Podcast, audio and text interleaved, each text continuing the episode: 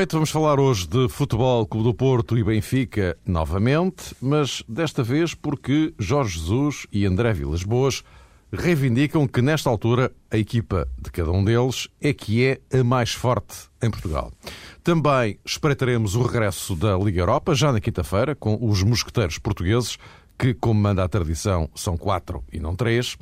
Mas, antes disso, meus caros Luís Feitas Lobo e João Rosado, eu, uh, boa noite a ambos. Boa noite. Uh, Propunha-vos uh, um, uma abordagem tão sucinta quanto possível, mas um olhar que me parece obrigatório no dia de hoje, o dia da despedida do fenómeno, o Ronaldo, que esta tarde, na sala de imprensa do Corinthians, lavado em lágrimas, despedia-se da torcida do Corinthians, 34 anos e muitos quilos mas também, eh, ao longo da carreira, muitos golos, exibições fabulosas para quem gosta de futebol como nós, para quem é doido por futebol como nós. Futebol, futebol. Eh, Ronaldo é Ronaldo. Não sei quem é que, qual de vocês é que quer. Ah, preciso explicar uma coisa, é que eles estão aqui comigo os dois hoje, outra vez. Isto está a tornar-se assim uma coisa fantástica. Se calhar podia começar o Luís, ele há pouco contava uma história muito engraçada quando viu pela primeira ah, vez é, o Ronaldo jogar. a falar acerca do Ronaldo, agora conta estávamos, lá. Estávamos em off a conversar do Ronaldo e estava a recordar a primeira vez que eu, que eu vi o Ronaldo que, ao vivo. Uh, foi por volta de 93, não estou em erro, 94, uh, num torneio que o Porto fazia, um torneio de verão. Estava o Porto, o Cruzeiro, ele jogava no Cruzeiro na altura, o Vasco e o Sparta de Praga, se não estou em erro. E recordo-me de eu ter visto numa, numa tarde 40 e tal graus, 30 e tal, no Porto, na arquibancada, ver o Ronaldo, que já se falava muito que era um craque, com 17 anos naquela altura, a jogar pelo Cruzeiro contra o Sparta. O estádio estava quase vazio e eu lembro-me, e ele fez um, jogo fantástico, marcou, marcou um golo fabuloso, ultrapassou quatro jogadores, fez um grande golo. Mas eu, quando olhei para ele, lembro-me de ter pensado: ele é de facto fantástico, só é pena ser tão magrinho. Uhum. Porque ele na altura era Olhando mesmo de facto, hoje, de rir, era de facto um jogador, um jogador esguio, um jogador a transformação física que o Ronaldo teve quando chegou à Itália, sobretudo, e digo Itália, não, não tanto a Europa, porque ele primeiro passou pelo PSV, onde Exato. fez muitos golos. Agora, quando chega à Itália, eu acho que o melhor Ronaldo foi aquele que passou pelo Barcelona. Foi aquele de facto que, que nos, com o Bobby Robson, que nos fez pensar que, que, que o Ronaldo podia entrar na galeria a seguir de Stefano, Cruyff, Pelé, Maradona ao Ronaldo. Uh, depois as lesões uh, foram, foram terríveis, eu acho que é brutal a imagem das lesões que ele teve, já com um peso incomensurável. Né? O Ronaldo que chega a Madrid já tem quase, quase mais 100 quilos uh, e depois é que recupera alguns, perde alguns.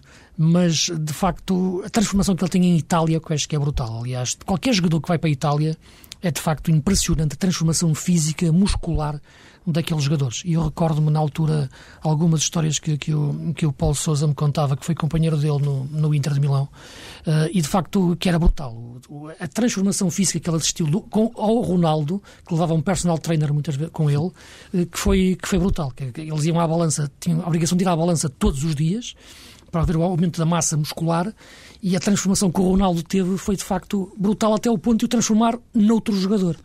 Eu acho que ele, quando foi para a Itália, deixou de ser o fenómeno o fenómeno com aquela agilidade, com a velocidade, com a potência, passou a ser um jogador robusto, a bater no gordo depois, que perdeu aquela agilidade, o arranque que tinha quando chegou à Europa, ao PSV e ao Barcelona. Isto também é uma lição do que é a dimensão física e as cargas físicas e o que é o futebol italiano em termos de. Uh, e o Paulo Sousa também tinha vivido isso na, na Juventus, que faz-te ganhar, mas encurta-te a carreira. Uh, e de facto, olhamos para aqueles todos os grandes jogadores da Juventus dos anos 90, todos eles acabaram a carreira cedo. Estes Vialis, os deixamos, de facto, devido a essa, essa brutalidade no caso física. Do, do Ronaldo, o hipotiroidismo. Eh, Exatamente, que ele sofria há alguns anos, enfim, também no, nos dois. João. Pois é, e ele hoje na, na, conferência de imprensa, creio que também pediu desculpa aos adeptos do Corinthians por uh, ter falhado da forma como falhou, não só eu, mas toda a equipa, mas ele tinha assumido, obviamente, a liderança da equipa e um, pronunciou-se de forma bastante humilde. E, e, as lágrimas que ele deixou escapar acho que significam também outra coisa. Só um jogador que ama muito a sua profissão, ama muito aquele desporto, é que ao fim de todo este tempo consegue chorar daquela maneira, que eu não acredito que tivesse sido um, representada, acho que foi natural. E o Ronaldo já passou por muita coisa. O Luís já relembrou duas lesões uh, terríveis que ele teve, absolutamente arrepiantes, mesmo para quem seguia aquilo uh, de forma diferida, digamos assim, não in loco. E ao fim de todo este tempo, Ronaldo ainda é capaz de chorar e ter realmente aquela forma humilde de se pronunciar. E isso significa muito. Acho que é um exemplo. Hoje em dia, se calhar, existe muita tendência para se considerar que Ronaldo, ao fim e ao cabo, não foi exemplar porque descuidou muito a forma física, mas eh, considerando a sua carreira e a maneira como ele conseguiu ultrapassar momentos tão arrepiantes, penso que acaba mesmo por ser um, um homem nesse sentido paradigmático. E creio que hum, o, os adeptos do, do Manchester United gostavam de dizer que só havia um Ronaldo, não é? Quando o Cristiano lá jogava, uh, puxava muito por esse uh, estatuto, o que era também decorrente das grandes performances do Cristiano Ronaldo, mas este, penso eu, que foi. Um, o, original, o puro, e foi de facto um jogador que atravessou as gerações. E penso que só foi uma vez campeão do mundo, jogando mesmo, só foi uma vez campeão do mundo. Foi manifestamente pouco para quem merecia muito mais, na minha perspectiva. Tem um jogador que fica na, na história. A ideia que eu tenho dele, que marco mais, é um, uma capacidade de finalização brutal. De facto, talvez dos jogadores do ponto de vista de finalização mais eu impressionante. Eu lembro de ver golos dele no, no, no Barcelona, ficava a olhar para aquilo e pensava, isto não é possível. Isto não é possível. Mas dizer, ele mesmo... Eu ficava a olhar para... Era Exato. possível, claro que era possível. Mas custava acreditar, não é? Mas mesmo, mesmo, mesmo agora gordo, que já não era pesado, era gordo, de facto, a finalização dele continuava, continuava O último toque para a baliza. O último é? toque era, era um passo à baliza. E no Real Madrid, mesmo com um peso, peso excessivo, mostrou isso em todos os clubes. E de facto fica na imagem as lesões arrepiantes. E eu recordo-me sempre uma frase que disse um médico que o tratou, que ele era um caminhão com rodas de bicicleta. Uh, pela facilidade, com o peso excessivo que lhe provocava as lesões na, nas rótulas e no, nos joelhos. Aqui um grande abraço para o Ronaldo e muito obrigado pelo futebol que nos proporcionou durante vários anos. Posto isto, vamos para as nossas questões domésticas. Jorge Jesus. Penso que é um treinador inteligente, está atento, está atento à qualidade uh, daquilo que o Benfica está, está a fazer e, e, a prova dos nove foi o último jogo uh, diretamente com, portanto, com, com o nosso rival e, portanto, uh, não, não havia outra maneira de poder dizer, porque senão era branquear e isso passava, era capaz de passar algum atestado de estupidez, não é? Jorge Jesus, falando da inteligência da avaliação de André Vilas Boas, André Vilas Boas comentando a avaliação de Jorge Jesus. Declarações do treinador do Benfica são baseadas unicamente num, num jogo. Foi o jogo da taça e onde, onde, tudo pode acontecer e onde o Porto foi, apesar de tudo, eh, dominador. O Benfica pressionante e agressivo, mas dominador. Eu acho que não nos podemos esquecer que o Porto é mais forte porque, porque é o melhor ataque, tem a melhor defesa, que é imbatível na Europa porque não precisa de abrir conferências de imprensa para desmascarar uh, agressões, porque não precisa de, de, contratar um jogador no dia que vai jogar com o adversário e tirá-lo de campo, e consecutivamente, pois nós, nós não temos a, a força do Benfica relativamente a, a, ao impacto da sua marca, como vocês gostam de, de, dizer, mas somos, somos um Porto que triunfa a todos os níveis, somos um Porto que triunfa na Europa, os números são o que são, e acho que isto, isto está mais, mais do, que, do que explanado. Agora não me recordo de ver o, nem o Benfica, nem os jogadores do Benfica tão crescidos quando, quando foram foram salvos da, da Liga dos Campeões para a Taça UEFA. Ora bem, eh, lançada a grande questão eh, por ambos os treinadores, eh, a minha equipa é que é a mais forte do momento, é o argumento dos dois lados. Neste fim de semana tivemos um Benfica demolidor, frente ao Vitória de Guimarães. Tivemos um Futebol Clube do Porto que não precisou de ser demolidor, mas apenas, entre aspas, muito bom para vencer o Sporting de Braga. Eh, o Porto tem 11 eh, pontos, ou para sermos mais corretos, 8 mais 3 de avanço em relação ao Benfica. Benfica que vai acertar o calendário com o Porto na próxima segunda-feira, quando jogar na Alvalade com o Sporting. Ehm, vamos espreitar os argumentos de um lado e do outro e tentar perceber. Eh, isto é uma questão complexa. Tentar perceber, afinal, qual deles tem razão, se é que algum tem razão ou se ambos têm razão. João. Sim, penso que os dois têm um bocadinho de, de razão. Em primeiro lugar, apetece-me dizer sobre esta matéria que é um pouco triste que no futebol português uh, se continua a assistir, um, enfim, a palavras deste teor preferidas uh, por homens que têm uma responsabilidade diferente nos clubes e também no futebol português.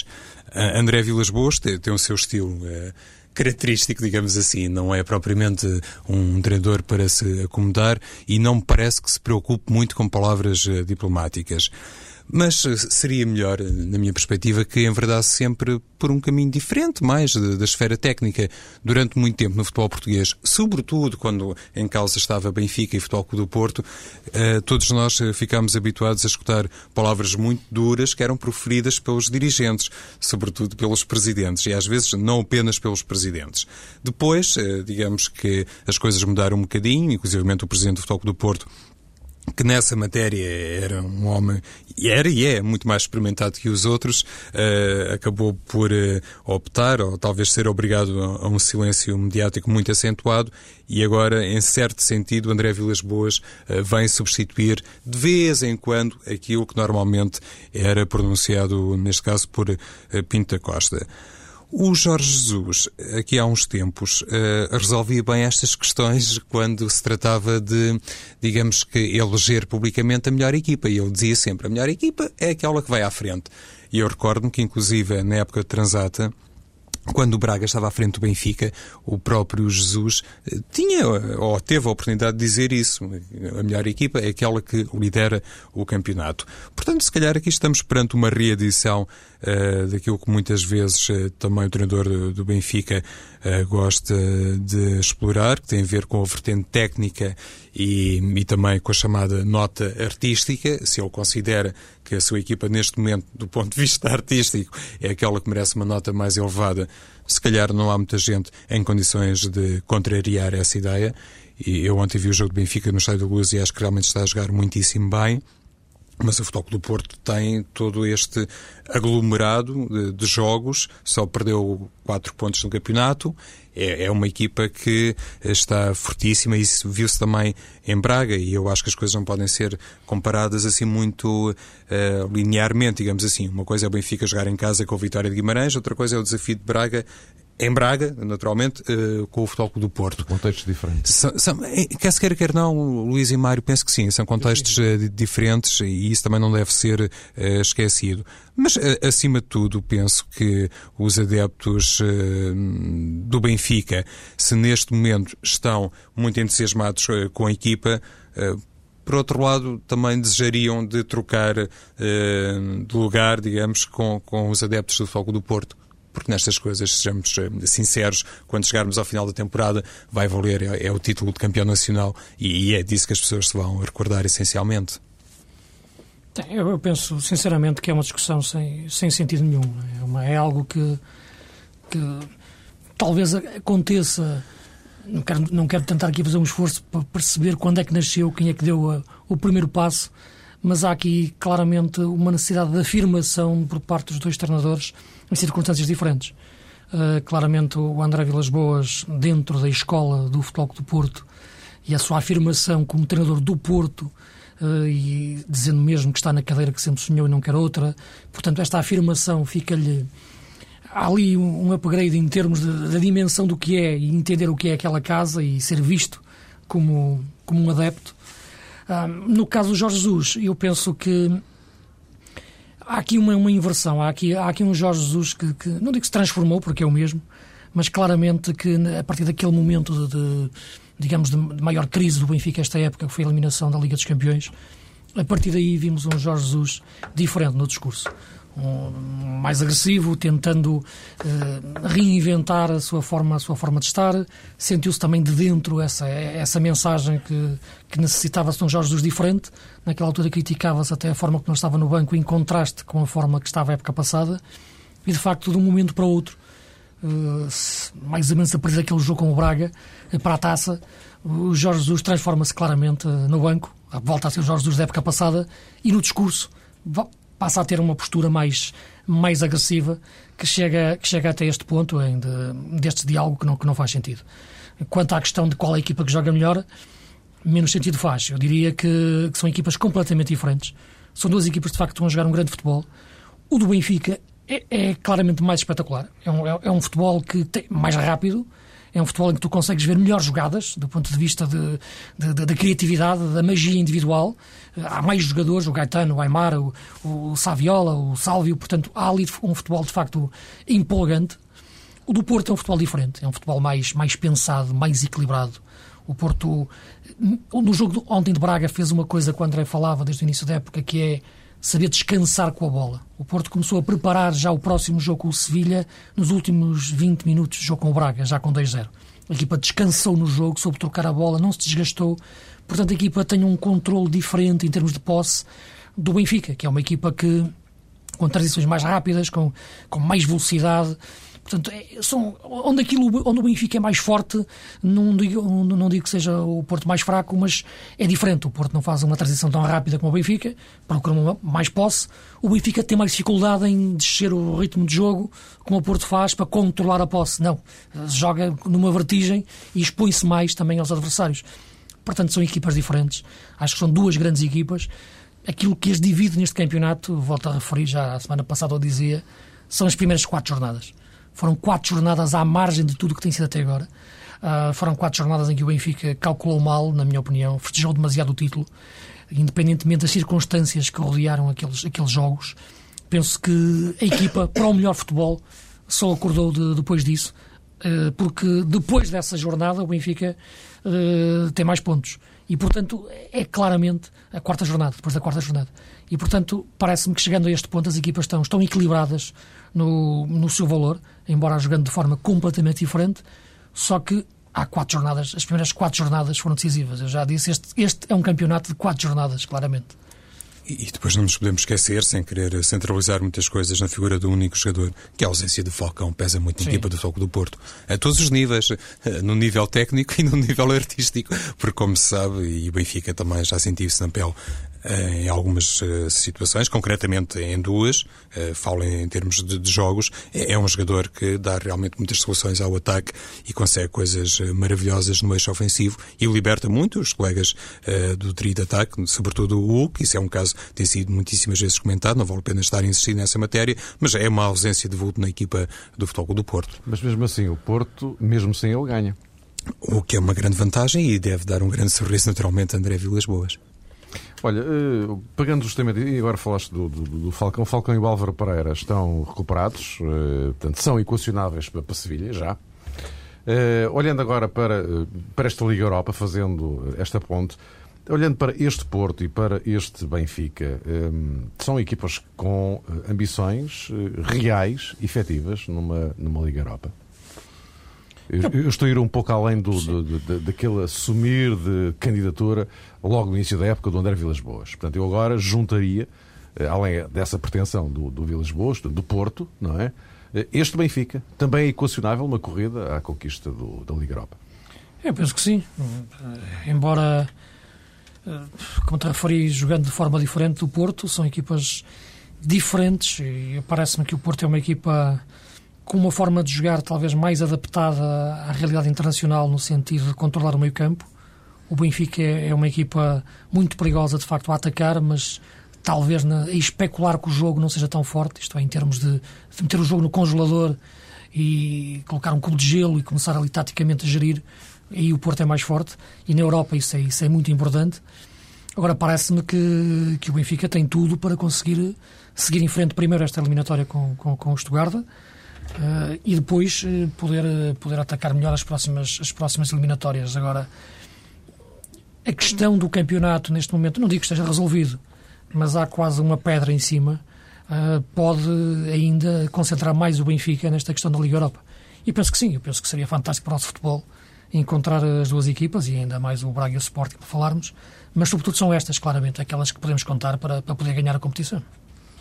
O Benfica começa por eh, jogar em casa, o Porto acontece o contrário. Hum, tenho algumas dúvidas, eh, é muito difícil para quem está a analisar estas coisas exteriormente a ter aqui uma visão perentória, mas duvido que o Álvaro Pereira e o Falcão joguem em Sevilha, pelo menos de início. Não, não, sei em que condição estão, naturalmente. Talvez Álvaro Pereira, até porque é defesa lateral, tenha mais possibilidades, mas uh, uh finalmente está a jogar como titular na equipa de futebol do Porto, no meio de, destes condicionalismos todos.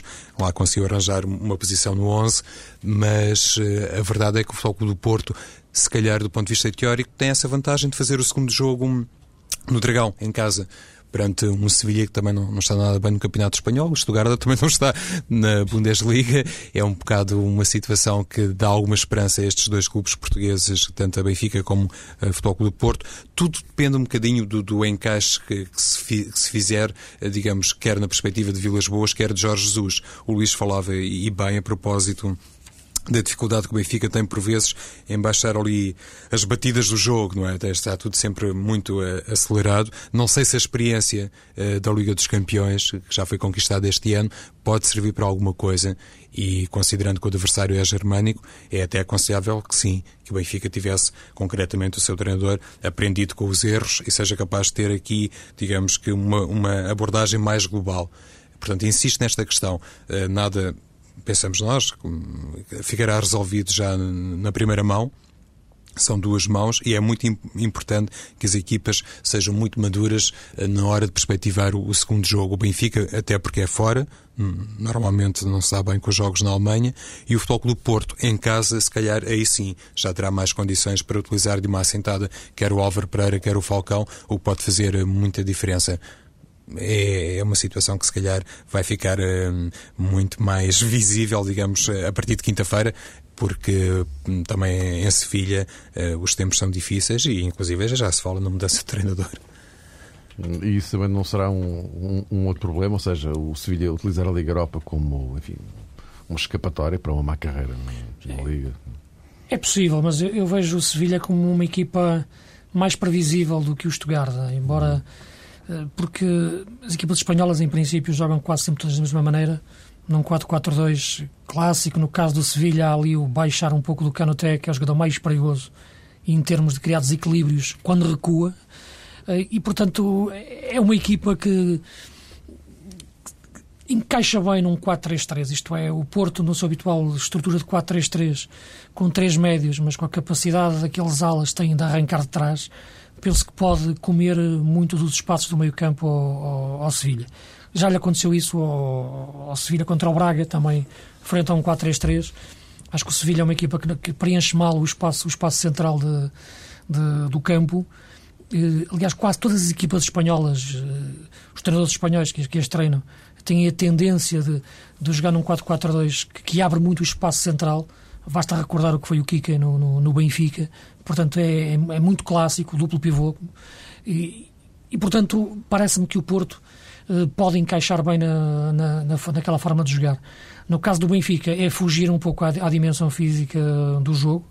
Eh, o receio que eu tenho é esse, deixar-se numa vertigem de, de, transições, como aconteceu, por exemplo, no jogo com o Lyon, depois de 4 a 0, a equipa não conseguir baixar o ritmo e e descansar com a bola, como estava a referir há pouco, e permitir uma, um 4-3. Uh, eh, mesmo no jogo eh, de Israel, embora seja um jogo, tenha sido um jogo uma, com uma carga emocional enorme, a forma como o Benfica criou oportunidades, mas também se expunha aos contra-ataques de uma equipa israelita uh, rudimentar.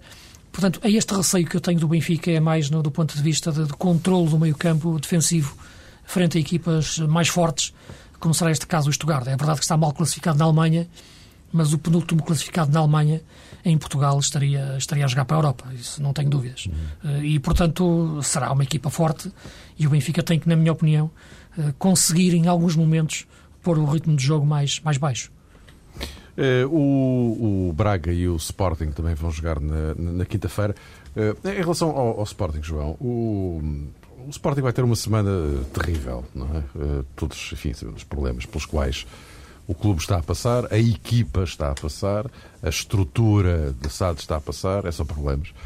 Uh, o, o, Sporting, enfim, empatou agora com, com, com o Olhanense, uh, independentemente das razões que lhe possam assistir em relação à, à arbitragem, o facto é que passa de 2-0 para 2-2 por culpa própria. O árbitro teve nada a ver com aqueles dois golos. Mas um, ehm, o, o, Sporting tem uma semana terrível pela frente. Ou seja, uh, Glasgow Rangers, Benfica e Glasgow Rangers outra vez. Eh, esta. Como é que te parece que o, Paulo Sérgio eh, poderá lidar com, com, com, esta, com esta situação? O Paulo Sérgio, que de facto está, num, está metido ali numa situação um pouco, um pouco embaraçosa, porque uh, ele tem que ser uh, treinador, uh, porta-voz, diretor desportivo, sei lá. Fica assim um bocado a ideia de que se de calhar, repente caiu tudo em cima, não é? Se calhar o André Vilas Boas, na situação do, do Paulo Sérgio, estaria muito mais à vontade para falar sobre determinadas matérias. Mas, ou mais confortável, pelo menos. Tem que definir as coisas, o Paulo Sérgio, porque há pouco, quando fazias o lançamento para, para o Luís a propósito da, da, Liga Europa e dos compromissos do Benfica e do Foco do Porto, dizias, Mário, que as equipas, eh, estas duas, eh, provavelmente teriam condições ou eram mesmo candidatas a qualquer coisa de significativo na prova. No caso do Sporting, penso que Paulo Sérgio, até por uma questão que tem a ver com a composição do plantel, da matéria-prima que tem à sua disposição, tem que realmente definir qual é a grande prioridade, não é? Neste momento, como diria Jorge Jesus, a primeira prioridade. Ou seja, se é ir fazer um grande resultado à Escócia ou então se é vencer o Benfica e, e nesse caso estar 100% empenhada a, eh, a equipa e o, e o plantel em eh, ganhar ao Benfica, que é um jogo, eh, e, já disse isto a semana passada, que para os Sportingistas tem uma dimensão e uma importância eh, gigantesca, precisamente por tudo corre mal. E algum dia, quer dizer, os problemas terão que parar. Imagino que seja este, digamos que, o estado de espírito do, do adepto sportinguista uh, otimista, não é? E normalmente estes jogos perante o eterno rival servem precisamente para isso, não é? Para grandes remédios, para grandes males, grandes remédios e uma vitória sobre o Benfica iria provavelmente uh, ter esse significado. A questão é saber uh, se Paulo Sérgio, com poucos dias de intervalo entre a deslocação à Escócia e a recepção ao Benfica, eh, realmente neste momento já tem condições para saber o, o que é que verdadeiramente vai interessar mais e nesse caso uh, nunca, nunca é fácil porque vamos, uh, digamos que, traçar aqui uma projeção neste sentido. Considerará Paulo Sérgio que é mais importante ganhar ao Benfica. Mas como é que se diz isso aos jogadores? Não, não, é fácil. Isto estamos nós aqui a opinar. Claro, Neste caso claro. sou eu a opinar claro. sobre isto, eh, confortavelmente instalado, eh, a dizer estas coisas. Outra coisa é um treinador que lida com profissionais, jogadores muito tarimbados eh, no futebol internacional, e o Sporting tem alguns, e não se pode propriamente estabelecer um plano a fingir que e um plano a sério para o compromisso seguinte. Não é fácil mas eu penso que seria útil para o Sporting, só para concluir, Mário, seria muito importante para o Sporting definir verdadeiramente o que é que quer nos próximos dias. Se é o tudo por tudo para ganhar o Benfica, se calhar vai ter que relegar um bocadinho para segundo plano este jogo frente ao, ao Glasgow Rangers. Luís, não sei se, se concordas, é, mas é, há um, uma zona de risco nesta deslocação a Glasgow, porque eh, se as coisas correrem francamente mal, isto pode ter consequências tremendas, não é? É, é um daqueles jogos no que, é, que, que, que, o, que o mais Sport... consequências de... Está bem, Sim, mas, é verdade. eu percebo, mas, mas, mas uh, digamos que para o Sporting é Sim, proibido que alguma coisa corra mal em Glasgow. Não, eu penso que eh, questões das prioridades, neste momento o Sporting devia ter como prioridade a Liga Europa. Eh, claramente, neste momento é a competição que pode ganhar, o campeonato está, está perdido e, e pode chegar ao segundo lugar também já, já é muito remoto. Portanto, neste momento dar tudo, investir tudo na, na, na Liga Europa. Uh, agora, é fácil perceber-se que as condições não estão minimamente reunidas. Vemos um treinador neste momento debilitado, mas o Sporting tem conseguido, tem tido a capacidade nos últimos anos de expor os treinadores para além do razoável, como expôs o Paulo Bento, como expôs o Carvalhal e agora como está a expor o, o Paulo Sérgio. Uh, e claramente o Paulo Sérgio lamentava-se antes da, na, na, na, antevisão do último jogo do campeonato do, de estar isolado neste momento novamente, sobretudo agora depois da saída do diretor desportivo do Costinha. Lamentava-se que sai o presidente, demite o presidente, comenta ele, sai o ponta de lança, comenta ele, sai o diretor desportivo, comenta ele, e é verdade. Eu acho que o Sporting neste momento ainda tem uma coisa para ganhar, que é, que é a Liga Europa, e portanto acho que era necessário uma afirmação vinda de dentro. Liga. Sim, ele tem a taça mas, da Liga. Mas a Liga Europa claro, enfim, claro, é outra coisa, claro. Claro, mas acho que a Liga Europa é que devia, neste momento, motivar aquela, aquela casa. E era importante que o diretor-geral do Sport, neste momento, se assumisse numa conferência de imprensa eh, esse objetivo e desse um grito para fora de que o, que o grupo está, está unido, que o balneário está blindado para lutar por isso. E a ideia que dá é que aquele balneário está, está é um aviãozinho de papel neste momento. Parece, vê-se uns jogadores uh, com uma cara triste, vê-se um treinador uh, a, perder a cabeça no, no, jogo, a reclamar e a ser expulso, que não é normal no, no, no Paulo Sérgio, e, e, portanto a única vez que eu vi o diretor-geral aparecer foi para explicar a saída do Costinha, que, que, era uma coisa que não havia necessidade de explicar. Saiu, acabou o ponto final. Tá, as declarações do Costinha explicam-se por, por, si próprio porque é que saiu. E, portanto, era mais importante aparecer para unir a equipa, o grupo, os jogadores, dar uma força ao treinador, que neste momento está, está completamente debilitado, dizer que este é o treinador de suporte que neste momento, no futuro não se sabe, e unir a equipa o máximo possível para estes dois jogos contra o Glasgow, ganhar e seguir em frente. Aquilo que se está a fazer é exatamente o contrário. E, portanto, por isso sim, o risco é enorme para este jogo. Em 30 segundos para, para cada um. Uh, Luís, não deves voltar cá errar bastante depressa. o, o Braga, Lech Poznan, uh, perante meio estádio, o UEFA diz por razões de segurança só entra metade do, do público. Portanto, é assim, perante meio estádio na Polónia, o que é que parece que o Braga pode fazer? O Braga vai tentar eh, sobreviver primeiro esta primeira eliminatória, é a primeira mão. A equipa está, está não digo cansada, mas sente-se fatigada do ponto de vista tático. Os jogadores, se não acabam com dores, de, nas pernas, acabam com dores de cabeça. Eh, porque é de facto uma equipa que está cansada de pensar muito esta época. Já mexeram muito. Lesões que não teve a época passada, e o Domingos referiu-se a isso na última, na última flash do jogo de ontem.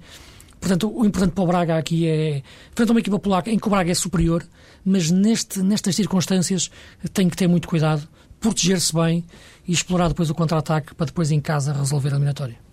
João. Pois é, porque são sempre jogos perigosos. Como dizia o Luís, teoricamente o Braga é favorito, mas eh, quando a equipa não revela realmente um sentido solidário, isso pode resvalar para um grande desastre. E ontem fiquei com a ideia, eh, quando estava a ver o jogo diante do Futebol do Porto, que parece que já não existe assim um sentido muito altruísta naquela equipa do Sporting Braga. Já há muita gente a jogar uh, cada um por si, e isso é sempre mau e se calhar é um problema que o Domingos vai ter até a final da temporada.